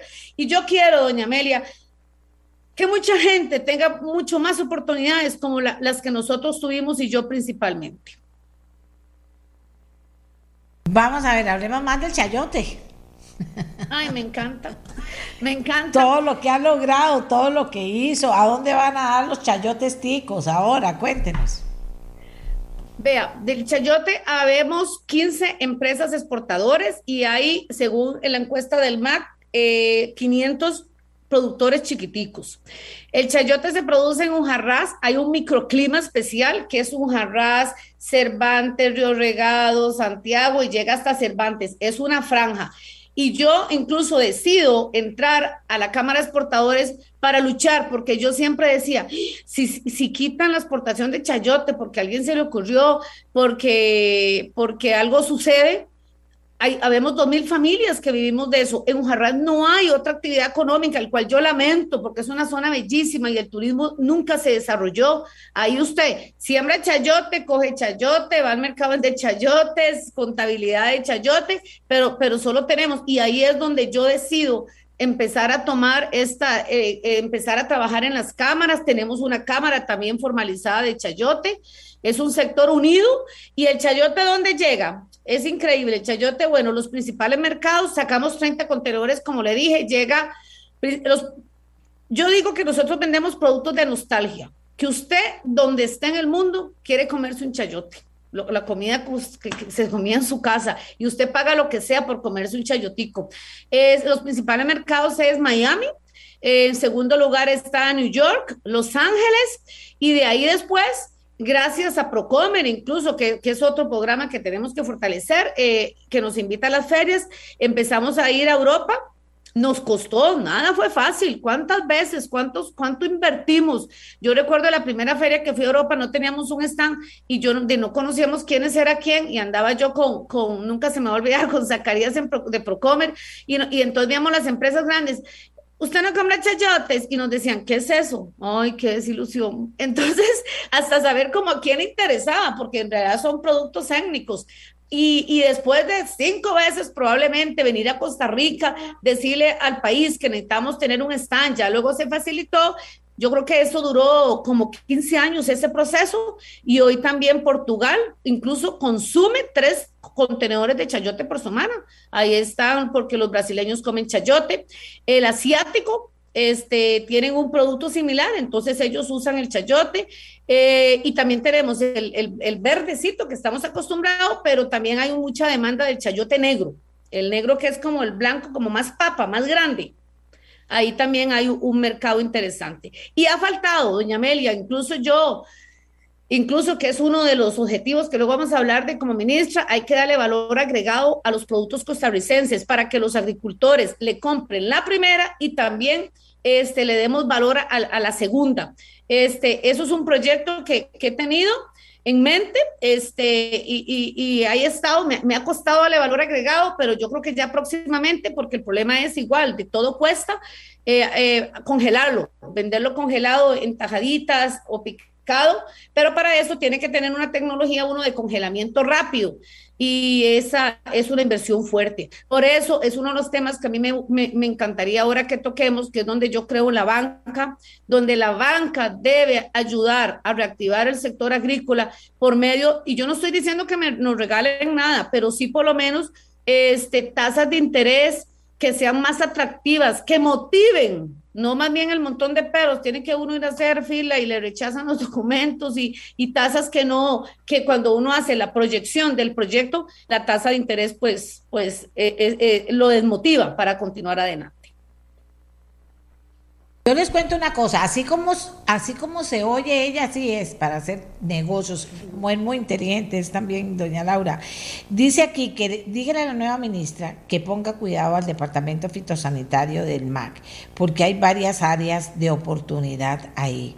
Aquí otra persona dice muy bien, doña Laura, por favor, elimine el fipronil, dice, por responsabilidad con las abejas y arregle la situación del aguacate. ¿Qué lleva en la cartera? Yo sé que usted tiene que meterse, conocer y, y, aprender mucho más ya de lo que es el funcionamiento, pero ¿qué lleva en la cartera? ¿Qué intereses tiene? ¿Qué es lo, que, lo primero que quiere hacer o lo que quiere hacer ahorita? Sí, gracias. Como usted dice, primero que tengo que llegar a la casa, ¿verdad? No he llegado y ver cómo, cómo está la casa, sumamente importante. Creo que eso va a ser la próxima ya el lunes. Eh, y claro que, llevo tres grandes proyectos. Y el número uno, por supuesto, va a ser la solución al rezago en el registro químico. Esa va a ser mi gran, mi gran este, lucha. Eh, como le comentaba, es una gran oportunidad tener a Natalia Díaz, ¿verdad? Como ministra de la presidencia, quien, quien era miembro de la junta directiva, y sé que ella me va a apoyar en este tema. El segundo gran tema, incluso que empezaré y se lo encargaré a una persona de confianza, es optima, optimizar las instituciones. Eso es sumamente importante y es un proyecto que vamos a empezar desde el lunes. Una vez que ese proyecto esté lindo, esté listo, vamos a llevarlo y unirnos con la Cámara de Agricultura y con las instituciones que tengan relación para que lo revisemos en conjunto. Yo soy de trabajar en equipo. Eso es algo fundamental en estos temas. Cuando tengamos listo cuál es ese fortalecimiento que ocupamos darles a las instituciones, pues lo vamos a aplicar. Entonces ahí, en este punto, vamos a ir con dos variables. Una es hacer el plan, que este plan sea aprobado por todo el sector agropecuario y un tercero, ejecutarlo tengo cuatro años para hacer eso, por lo cual necesito arrancar el lunes. No puedo perder tiempo para que nos dé tiempo. Y el tercero es impulsar el sector agrícola a través de la banca de desarrollo. Entre después vendrán un tome, pero esos ustedes son los tres principales en los cuales yo me estoy comprometiendo. Eh, imagínense, casi nada, doña Laura. Eh, hay muchas, hay muchas, eh, hay una gran lista de cosas de agricultura y ganadería que resolver y que han estado ahí en la lista y que no han avanzado. Supongo que usted irá ahí conociendo la casa, como dice usted, y no vale hablar de la casa que no se conoce. Hay una preocupación muy grande por el tema Senada, por ejemplo, que dice que hay, eh, por la intermediación que se vuelve tan horrible para el pobre agricultor, el primero, el que está con el sudor de su frente batallando en su tierra para poder salir adelante, eh, para muchos agricultores que ya están grandes y siguen con su, con su tierra trabajándola, eh, cómo hacer que los jóvenes también encuentren eh, que la tierra vale la pena trabajarla, que vale la pena, por ejemplo, habla usted de esta zona que podría tener desarrollo turístico lindísimo, pero que no se quedan ahí o sea, hay, hay cosas muy lindas, usted tiene mucha, eh, es innovadora, pero también es visionaria. Ya estas tres áreas que, que nos plantean ya son suficiente trabajo para usted. Pero, pero qué bien que va con ganas, eso es lo importante. Y a usted no se le quitan las ganas, ¿verdad, doña Laura? Doña Amelia, amo trabajar soy 24/7, más bien le comentaba al equipo que, que ya incluso les, les, dije las pautas, ¿verdad? Le digo, si quieren trabajar conmigo, pero esa, esa, es Laura Bonilla, ¿verdad? La que le tienen que contestar el teléfono a las 6 de la mañana y a las 10 de la noche, por favor, porque sí, doña Amelia, me gusta hacer las cosas bien. Por eso estoy muy positiva con este reto. Es todo un reto, no es fácil, no es fácil. Más bien, eh, aprovecho el espacio y hacer un llamado que, que, me ayuden, que me ayuden a construir hay un rezago en ese ministerio. y yo me comprometo a sacarlo, pero para eso ocupo el apoyo de todos. Yo soy una persona de escuchar. Yo soy una persona que tengo dos oídos y escucho de este y escucho de este. Entonces lo que yo hago un llamado es que me ayuden, por favor el diálogo es sumamente importante. Cuando tengan que hablar conmigo, es no van a ir al MAC, yo me voy a ir porque me encanta el campo. Yo, yo es más, todas las semanas voy a San Carlos y el día, la semana que no voy, ay, estoy como así porque me encanta, pero me encanta, me encanta, eso me oxigena. Yo, yo me comprometo a ir a las áreas. El agricultor no va a tener que llegar a San José, trasladarse, pierden un día. No, no, no, no. Eso me corresponderá ir a de ellos porque yo amo, yo amo ir a las zonas rurales. Este, y un programa, y verdad, esos tres que le comenzaba, que le comentaba son, digamos, los tres ejes principales. Pero por supuesto, tengo este, otro montón de, de, listas que me encantaría, como trabajar el tema de, de, sostenibilidad, ¿verdad? Que es sumamente importante. También el tema de mujeres, cómo, cómo incluimos más en la agricultura y, que las mujeres tengan incluso para la inclusión en este, en este campo, porque también las mujeres funcionamos. ¿Quién dice que eso es de hombre? Jamás. Entonces yo creo que eso es un tema que me gustaría tocar, darle también al, al producto orgánico, creo que ahí nos hace falta un poquito. Hay, hay muchas cosas que mejorar y también hay cosas que se han hecho bien. Y más bien quiero decirle que que voy a llegar, bueno, con pues, un supuesto mi, mi, equipo de confianza, quiero escuchar, no voy a tomar, por supuesto, todavía decisiones en el camino, pues se irán haciendo, pero y vamos, por supuesto, a seleccionar y, a trabajar con los mejores, porque para poder el, cumplir este objetivo, pues ocupamos rodearnos de personas que, que, piensen que el cambio se tiene que dar. Y yo creo que en Costa Rica hay gente muy buena y ahí en, dentro del MAC conozco. Y lo más importante, doña Amelia, que quiero decirle para que ellos tengan seguridad, es que a mí nadie me tiene que contar cuáles son los problemas, porque los he vivido a diario. Cuando ahora le decían a ustedes servicio fitosanitario del Estado, lo conozco, lo he vivido, lo he sufrido. El tema del aguacate, por supuesto, ya incluso hablé con, me comuniqué hoy y, yo voy a ir, incluso nos vamos a sentar a buscar una, una, una, una solución por medio del diálogo. Yo no, yo no vengo acá a imponer y nada, vengo y, hago el llamado, busquemos el diálogo, yo soy una mujer abierta, yo soy 24/7, donde quieran, nada más me citan y yo ahí estaré atendiéndolos. Doña Amelia, porque sé que mi papá está feliz en el cielo. Ahora le decía a un amigo. Ah, no lo si hago las cosas bien, digo, me baja. Antes me, me regañaba, incluso me ponía a llorar. Él fue muy duro, como los señores de antes, pero me, me hicieron esta mujer fuerte. Yo les digo y que si yo no hago, mi papá me va a jalar los pies, de verdad, yo lo sé. Bueno, pero le cuento una cosa, aquí muchos paraiseños, salúdeme a la paraiseña, salúdeme a la paraiseña, la gente de Paraíso contenta. Doña Laura, ¿cómo, ¿cómo le llegó el nombramiento? ¿Usted conocía a Rodrigo Chávez? Sí, tuve la gran oportunidad cuando él fue ministro de Hacienda, ¿verdad? Como yo de la presidenta Cadesco, entonces yo inmediatamente cuando hay un ministro nuevo, un jerarca, yo lo contacto quería escucharlo, ¿verdad? ¿Qué opinaba? Entonces hicimos una actividad, nunca se me va a olvidar, en el San José Palacio. Él tenía ocho días de haber regresado al país y ahí, ahí conversamos, tuvimos incluso un diálogo de lo que pensaba el país. Días después de eso, 15 días lo más, un mes, se vino lo del COVID. Es de la parte triste de este país y recuerdo que nos citó un viernes en la noche en el Ministerio de Hacienda y fue de los días negros que yo recuerdo en mi vida, me tuve que ir sola y llegué al edificio y no había un guarda, no había nada. Yo me parqueo sola viendo cómo subía y yo dije, Dios, está pasando algo en el mundo. Ahí fue cuando me di cuenta, cuando terminó la reunión, porque era para tomar las medidas, ¿verdad? Que nos iban a encerrar y aquel caos. Entonces, todo lo del COVID, pues estuve con él. En, las negociaciones. Yo recuerdo, de Amelia, que, que me, solo yo andaba en la calle porque tenía ese permiso para ir a Hacienda y yo me bajaron las lágrimas cuando yo llegué a la rotonda de, de, la, de las garantías y no había un carro, solo yo un viernes en la noche, yo decía, Dios, que hay un problema en el mundo. Y, y, yo recuerdo que lloraba porque yo decía, ¿qué está pasando, Dios? ¿Qué está pasando? Y bueno, todo lo del COVID, este, estuve muy cerca del señor presidente y luego ahora eh, como presidenta Cadesco, era muy importante eh, conocer su agenda, entonces hice dos actividades para los dos candidatos para escuchar qué estaban pensando. Ahí, ahí también tuve un gran acercamiento, donde incluso le entregué ahí la propuesta del sector exportador para el año 22-26.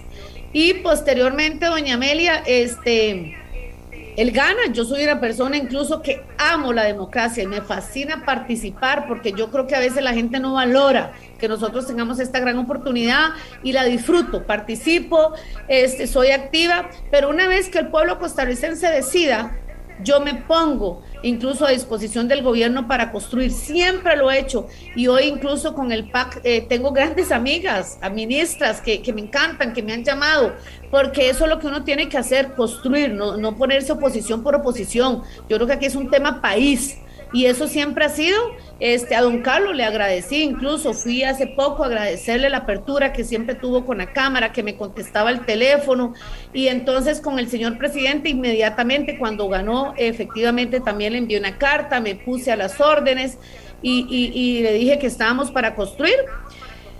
Y ya, doña Amelia, de ahí me fui a lo que hago siempre, a Ujarrás, y luego a San Carlos, y los Chayotes, y más proyectos, y estoy con una ampliación ahí en, en Bajo Cero.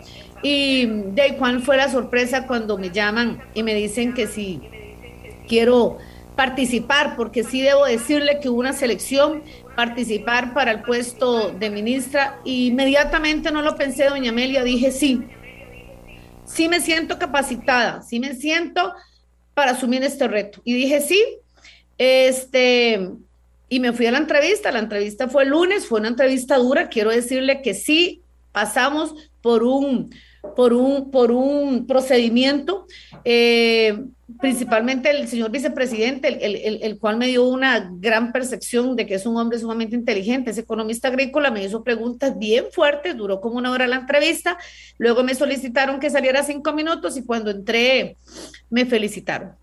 Y ahí para adelante, doña Amelia, ha sido muy rápido, por supuesto, yo le pido a la gente que por favor me den un segundo, ¿verdad? Porque, porque ha sido como atropellado y el siguiente era la conferencia, o incluso ya tengo que irme porque hay una encerrona. Este, el señor ministro, don Renato, me va a atender hoy a las 11 de la mañana, el cual le agradezco, don Renato, ¿verdad? Que hagamos esta transición este, de lo más este, directa y, y lo más franca para poder continuar igual con los, con los proyectos que ellos tenían, que no dudo, ¿verdad?, que haya cosas muy importantes que rescatar. Y por supuesto, quiero darle seguimiento a todos los proyectos que ellos llevaban. Y quiero pues escucharlo. Eh, quiero estar encerrada, ojalá hoy, o incluso voy para allá después de esta entrevista, entre hoy y mañana, para hacer las cosas bien. Doña Amelia, yo quiero hacer las cosas bien. Ese es mi reto. Pero yo ocupo apoyo. Yo ocupo... Y le salen muy bien las cosas, no crea. Tiene mucha seguridad. Aquí vea lo que me dicen. Es tan enérgica y motivadora que estoy por enviarle el currículum, aunque no es mi área, dice este señor, solo para ayudar al cambio. Parece que agradecida y educada por lo que cuenta del cierre con los vínculos con el gobierno actual. Sí, sí, ella, ella se muestra tal cual es y la vamos a conocer y, ella ya, yo quería, yo le dije, vamos a hablar de lo que, de quién es usted, para que lo conozcan, que la conozcan. Pero hoy, doña Laura, en el programa el tema ha sido tiempos de cambio estamos en tiempos de cambio y la gente vibra cuando usted le habla de que las cosas van a cambiar y van a mejorar. Así que yo le deseo toda la suerte del mundo, doña Laura, ahí seguiremos conversando para que sus planes los puedan conocer los costarricenses, para debatir cuando sea necesario con otros sectores. En fin, usted siempre ha sido muy abierta y muy participativa, pero le deseo muchísima suerte. Gracias, doña Amelia, porque en este momento es lo que ocupo, por supuesto, mucha humildad este, y, y, confían en Dios. Eh, yo soy muy creyente, incluso hasta la Virgen de Ujarrás, y, y, quiero aprovechar para de verdad decirle al pueblo costarricense que confíe en mí, que me ayuden, y principalmente pues a los, a los de Paraíso, ¿verdad? Que ahí escuché que me estaban escuchando, este, nací aquí y yo creo que de aquí me sacan, del pueblito. La gente me dice, se va a ir para San José, le digo, no, no, no, no yo prefiero viajar yo, yo tengo una casita, yo vivo acá y entonces, este, eh, y también, doña Amelia, también viera que me, me siento este, este, este, positivismo y esta tranquilidad de que todo va a ser bien, es porque mucha gente que tengo, amigos que he cosechado durante este tiempo, me han ofrecido ayudarme, asesores, y yo soy de escuchar, y eso les sigo y les digo a todos, a los que me hace falta hablar, por favor ayúdenme. Y, y ahorita en este momento le agradezco a esta gente que sé que quiere también hacer el cambio, de que me están llamando porque me van a ayudar para sacar esto adelante. Y estoy confiada que así lo vamos a hacer. Y quiero de verdad agradecerle también al señor presidente por haberme dado esta gran oportunidad y que no se va a equivocar. Que no lo voy a Gracias, Laura, por haber aceptado nuestra invitación. Qué bonito ser una persona que dice, quiero trabajar y tengo ideas y me comprometo y, y me siento capaz. Así es la onda, así es la onda. Vienen tiempos de cambio, pero, pero, tiempos de cambio con personas preparadas, con personas que tienen visión, que saben a dónde van a ir a trabajar y que además tienen la humildad de decir, bueno, y voy a escuchar, voy a escuchar a ver qué se me está quedando por fuera. Y le agradezco mucho que haya participado. De verdad, también le deseo que le vaya súper bien, ya tendremos oportunidad, yo siempre a la orden y cuando entra un nuevo gobierno siempre a la orden de todos para que Costa Rica los conozca, los escuche, para poder plantear diferentes puntos de vista, eh, cuando haya que decir algo fuerte, pues lo diré con todo el respeto del mundo, pero cuando la gente trabaja bien y las cosas van saliendo, porque hay que, ¿verdad? No se trata de eso. Uno cuando critica y dice algo no está bien es porque no está bien. Aquí hay muchas cosas que no están bien y que tienen que mejorar. Y en ese espíritu está doña Laura. Así que muchas gracias por habernos acompañado, doña Laura. Las órdenes, doña María. Y un dato importante. Le comento que estoy seleccionando y llevo un equipo, el cual, perdón, de, gente con la camiseta puesta, que es lo que yo ocupo. Hoy vamos para el más ya con el equipo de confianza. Muy importante ese tema, con los cuales van a, de verdad, entre los cuatro vamos a construir.